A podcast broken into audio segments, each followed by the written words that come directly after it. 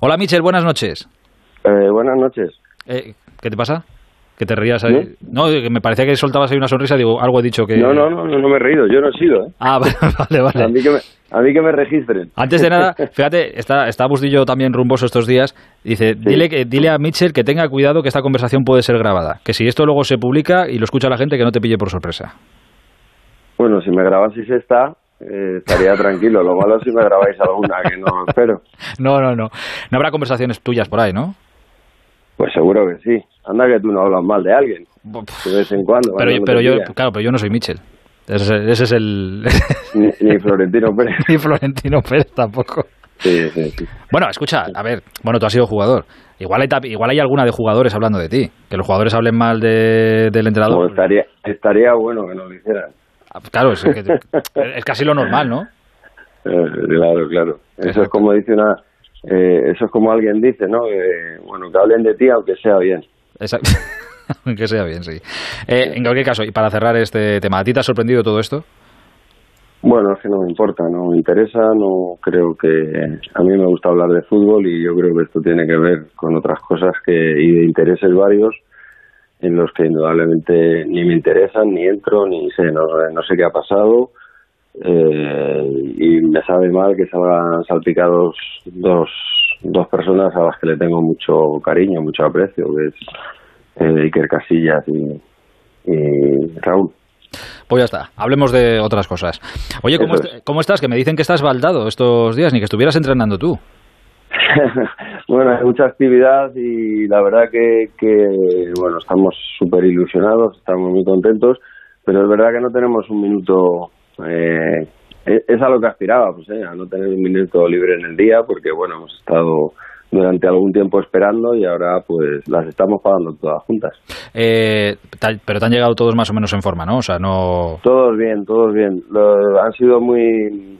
Formales. Muy responsables y muy prudentes, sí, porque hablamos, bueno, los preparadores físicos hablaron con ellos para decirles cuál era nuestro estilo y qué es lo que queríamos desde el primer día, que, que bueno, tenían que trabajar un poco las vacaciones porque un futbolista nunca está de vacaciones y la verdad que lo han cumplido a rajatabla. ¿Y el entrenador también? El entrenador también, el entrenador ya tiene que cuidarse porque si no, por temas de la edad y condición, pues no tiene más remedio. Pero sí, sí, sobre todo porque tenía la misma sensación de cuando era futbolista. No, no, no me gustaban las vacaciones cuando sabía que tenía que volver. Eh, sí, sí, es que pensar que tienes que volver te fastidia las vacaciones, por lo cual es mejor no anticipar, es mejor disfrutar. El, por eso. Disfrutar No, bueno, cuando disfrutar de, de, de esto, que es tu vocación, pues eh, las vacaciones siempre te parecen largas, ¿no? siempre quieres volver. Eso, eres la, única persona a la que se lo he escuchado, que las vacaciones te parecen largas. Eh, bueno. ahora, ahora, te lleva, ahora te lleva mucho más tiempo los entrenamientos o todavía te lleva tiempo y pierdes tiempo, bueno, pierdes tiempo, a ver, entiéndeme, o inviertes mucho tiempo también en, en, con el presidente o en hablar con, a ver si hablo con este jugador y le digo tres cosas y le convenzo un poco, o ya no estás eh, bueno, yo, yo lo que hago es, eh, tenemos el trabajo repartido, el presidente hace su labor, el director deportivo Ángel Martín hace la suya y yo la mía siempre con los jugadores y con la gente que trabaja conmigo. Pero sí es cierto que, por ejemplo, con respecto a la última vez que estuve en el Getafe, mi comunicación con el presidente es eh, mucho más fluida. Eh, hablamos muy a menudo, casi todos los días, porque nos vemos en, en donde entrenamos, en el estadio y, bueno, si no hablamos por teléfono, o sea, en persona o por teléfono, con lo cual estamos al día. Eh, de los últimos fichajes que, que, habéis hecho, que por eso decía que estaba ahí rumboso, porque creo que han sido cuatro en estos últimos cuatro, días. Eh, Aleñá y Vitolo, por ejemplo, ¿han sido los dos peticiones tuyas? Todas, todas las llegadas de los jugadores eh, han contado con, con mi opinión y han respetado mi opinión. Eh, estaban dentro de un grupo de jugadores elegidos por la dirección deportiva y por el presidente y bueno, de entre todos pues yo daba mi opinión. En el caso de Aleñá era una, digamos, una gestión, una conversación mucho más avanzada porque ya había estado el año pasado y porque era un jugador del agrado de todos. Entonces ahí ha habido menos discusión, ¿no? Pero que, vamos, que a ti te gusta y te sirve, que en el momento que sí, sí, existe esta posibilidad que se quede... yo eh, personalmente, eh, cuando un jugador me interesa, hablo con él y le digo las intenciones que nosotros tenemos y, por ahí, pues en algún momento conseguimos...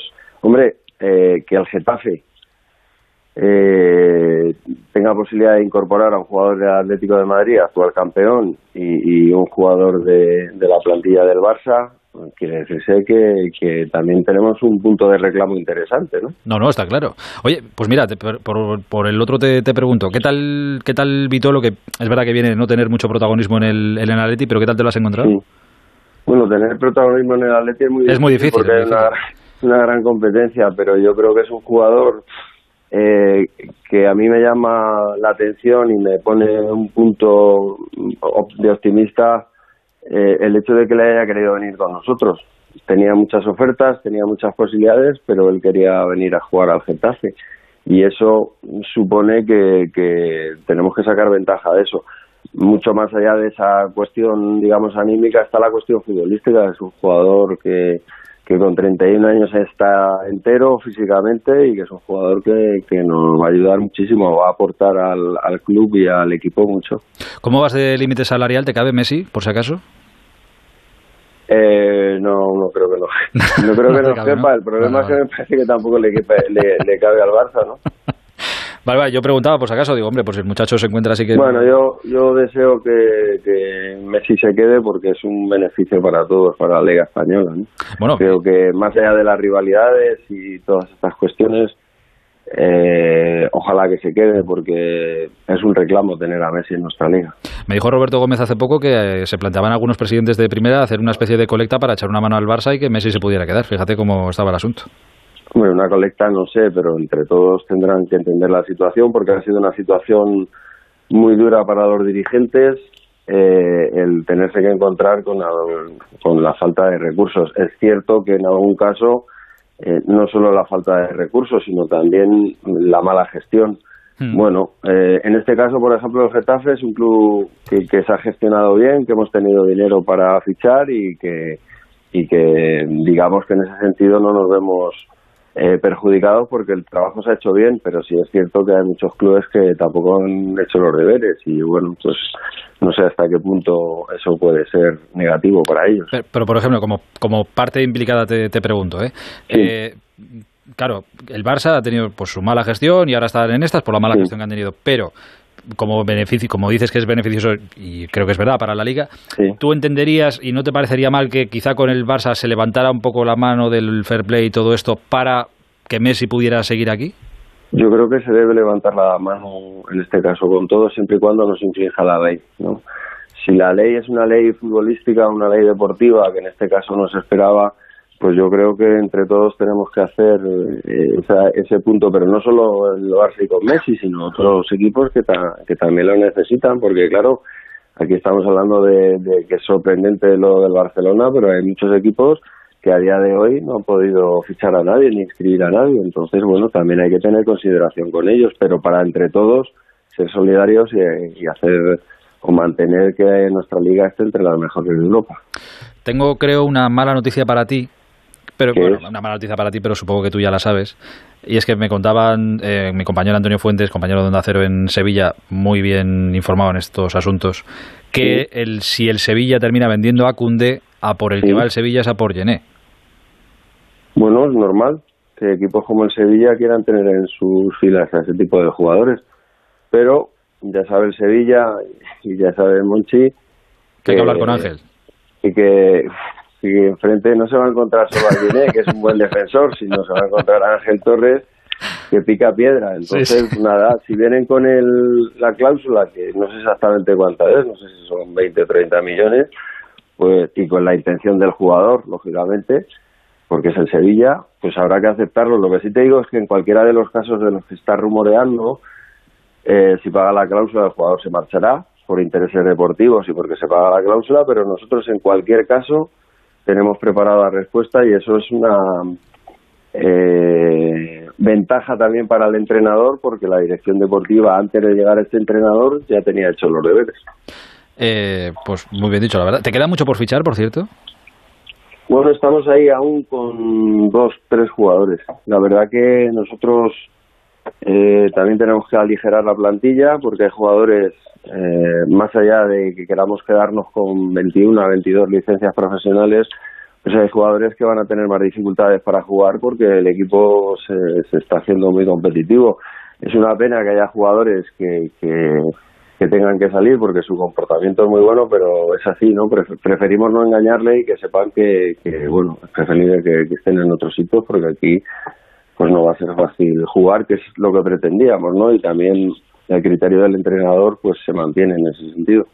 ¿Algún caso te preocupará? Ahora que me hablabas de sí, que, que, si viene alguien que es un aviso a navegantes, si viene alguien a tal, pues oye, con la cláusula por delante. Entiendo que Cucurella, por ejemplo, es uno de esos casos. ¿También qué te preocupará? Bueno, la semana pasada ha venido un club inglés, eh, mi presidente ha sido intransigente. Eh, bueno, eh, está muy claro que, que es algo a lo que uno no puede negarse cuando vienen a pagar la cláusula, pero también ojalá que nadie pague la cláusula o que nadie llegue a un acuerdo por Cucurella porque lo que queremos es tenerla con nosotros. Pero si es así, como te digo, Ángel Martín, el director deportivo, eh, ha hecho los deberes y ya tiene preparados repuestos. En ese caso, y en otros esperemos que en el único caso que no tenga respuesta sea para el entrenador. Eso querrá decir que van bien las cosas. Que sí, que sí, hombre, ya verás, ya verás cómo sí. Eh, Oye, ¿has, leído hoy, eh, tú que lees la prensa y ves esto, hay una buena entrevista hoy en el Marca, ¿la has leído? No te lo vas a creer. ¿No lo has leído? No lo he leído. Bueno, pero te la sabes. Bueno, me la sé porque la hice yo. de las respuestas y además sé que las personas que estaban tomando el testimonio, eh, bueno, no, no, no, he visto el titular, de, el de dentro y el de fuera y bueno, es fiel a lo que a lo que dije sobre, bueno, entre otras cosas, sobre Morata y, sobre mi equipo. Me veo reflejado en Morata, es la portada de las palabras de Mitchell. Eh, claro, yo es que era muy joven en el 90, todavía, no me acuerdo mucho, pero ¿tanto tatizó la gente? Y además sin redes sociales en la cara. imagínate con redes sociales ahora, claro. Bueno, pero eso ha pasado siempre, ¿no? Eh, eh, la gente que estáis ahora en el fútbol ha pasado mucho tiempo y, creéis que antes no había críticas. Exactamente igual. O sea, lo que ha sido con Luis Enrique y Morata, pues en ese momento le tocó a, al seleccionador que era Luis Suárez y a mí. Y en otro mundial le ha tocado a otro seleccionador y a otro jugador esto es así, ¿no? Entonces la única defensa que tienes es ganar partidos y llegar al final, pero siempre hay un motivo para, para que haya una crítica destructiva, mucho más ahora, que yo también lo dije ayer, ¿no? Eh, la gente se, se hace eco mucho de las redes sociales, pero yo no sé si son fiables, ¿no? Porque eh, las redes sociales en general eh, están llenas de, de gente que, bueno, está la que salta que suelen ser envidiosos, que buscan el estiércol, que, que no tienen ninguna y además que no tienen ningún criterio porque se esconden detrás de del anonimato y de la cobardía. Entonces a mí las redes sociales me da igual. Al final un futbolista de lo que vive, un entrenador es de los resultados, no de lo que diga las redes sociales. Pero tú tienes, tú tienes redes sociales y te manejas. Yo las tengo.